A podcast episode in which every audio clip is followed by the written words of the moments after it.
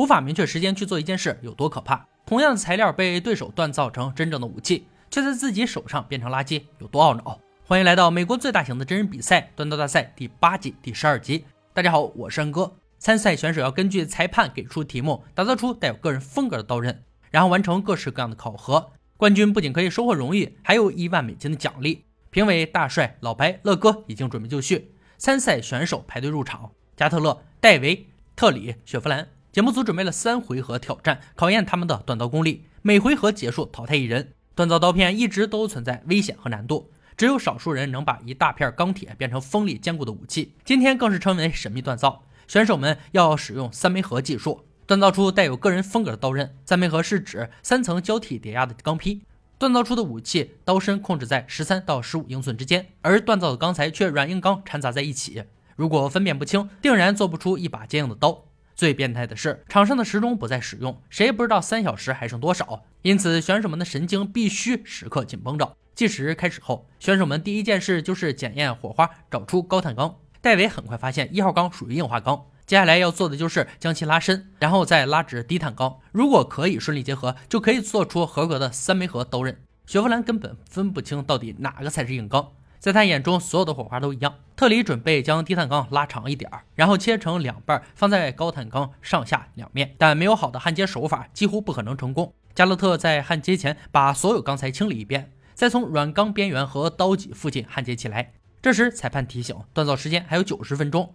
特里试图在冲床上大干一场，没想到他的钢材裂开了，原因是焊接时的钢材过薄，手里的材料彻底失去挽救的价值。调整情绪，重新开始。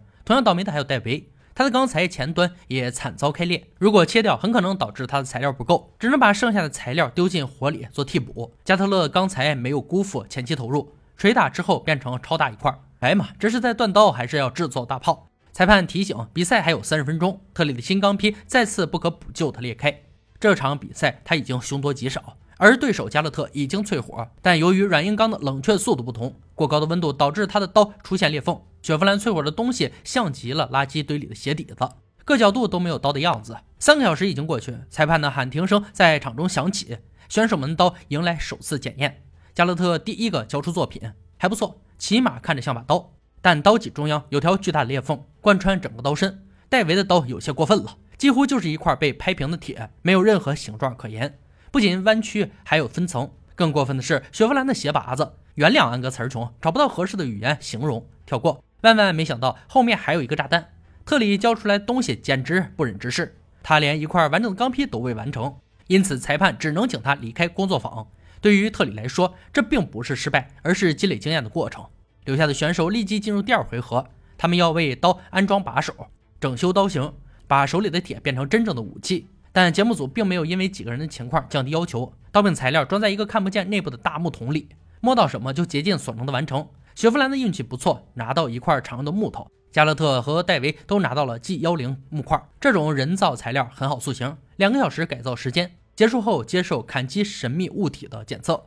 计时开始后，选手们立即行动起来。雪佛兰有太多事要做，首先去除掉多余的材料，然后用羊乙炔再次加热刀身，达到足够韧劲的时候将其拉直。加勒特正修复整刀背裂缝，但其深度处理起来非常麻烦，只能选择使用焊点，而能不能撑过强度测试，只能靠运气。戴维不只要减轻刀的重量，还要处理刀柄处的分层，研磨时可以听到有回声从金属缝隙中发出。看来他的问题比较棘手。一个小时过去后，加勒特为了在刀柄处打洞，毁了一个钻头，但顽强刀柄依旧不肯屈服，无奈选用锯割将它烧穿。戴维的刀柄分层依旧没有得到妥善解决，但时间所剩不多，只好抓紧时间安装刀柄。雪佛兰比较惨，还在奋力打磨刀根，完全忘记还有刀柄没有安装。就在他还在沉迷研磨的时候，裁判的喊停声突然响起，他的刀只能算被研磨过的鞋拔子，没有任何痕迹。他只能离开赛场，但测试的流程还需走完。首先是大帅负责强度检验，破布之下，究竟是什么鬼东西？只有节目组知道。加勒特的刀被大帅拿起一顿乱砍，刀刃有些破损，刀柄属实难用。戴维的刀经过同样的对待后，大帅直言，这就是一把很沉重的怪物。接缝已经裂开，刀脊柱上也裂开了缝。接下来由乐哥切割神秘柱子，检测锋利度。加勒特的刀第一次挥出时威力十足。但第二次却没有对目标造成重大伤害，锋利度还可以过关。戴维的刀成功切断第一根柱子，对第二根却无可奈何。刀刃上有钝点，直接影响切割效果。测试结束后，两人进入第三回合。但今天有两把决赛武器，裁判将红布全部揭开，是皮拉刀和反刃军刀。测试略占优势的加勒特决定打造哪一把？最终他决定锻造相对简单的皮拉刀。这把刀曾在锻造大赛第七季被打造过。皮拉刀是一把华丽的多用途武器，由菲律宾南部的雅坎部落使用。武器有独特形状和长安形。上次打造的事实证明，在锻造的前三天，曾经有两位刀匠都遇到了挑战，被迫重新开始。最终，一位刀匠无法让他的刀柄及时固定，没有得到检测的机会。本次打造要求，刀长度需要在二十一到二十三英寸之间，并且不小于四点五英寸的斜尖。刀的基础宽度不得超过一点五英寸。刀柄需要包扎项圈，并包含一条尾巴，长度不少于五英寸。两人有四天的时间锻造，随后回到自己的工作坊，希望他们不会被高难度的要求吓到。加勒特立即点火加热钢材，他没有先进的锻造工具，大部分都需要手工打造。刀的雏形出来后，检查了参数，完全正确。戴维没有急于打造，先画图纸设计一番。此时，老爸突然来访。以往遇到难题，两人会联合打造，而此次却不允许别人帮忙。忙碌一天，他刀已经淬火。第一天，加勒特也迎来了关键的淬火。第一次没有达到想要的硬度，再次提高加热的温度，骤降的时间更长。这一次的淬火很成功。戴维知道这次刀柄同样是难度之一，他找来核桃木切割出想要的形状。第二天，加勒特刀柄已经进入安装阶段，一切进展都奔向自己的期待。完成后，劈砍南瓜测试一下，刀刃没有出现任何问题，刀柄却被震坏。抓紧时间更换吧，评委可不会心慈手软。规定的时间很快过去，两人带着武器回到比赛现场，进行最后的比拼。加勒特的刀片由八零 C 二 V 二钢制作，橡木手柄；戴维的刀用五幺六零钢锻造，带有黄铜护手。这次两人的武器外观都不错，但威力才是我们更关注的部分。话不多说，立即开始检测。首先，乐哥负责杀戮测试。这次被虐的对象被破布格挡，本以为肯定是从未见过的东西。乐哥带着加勒特的刀走进幕后，当破布打开后，依旧是吊挂的整猪。一连串的白眼送给节目组，故作神秘。测试开始，可以看出武器很锋利，挥动时可以做到随心所欲，不错。戴维的刀在测试中表现的略差，猪身上虽然出现伤口，却不深。武器有些偏重，使用时不好掌控。接下来的强度测试由老白负责。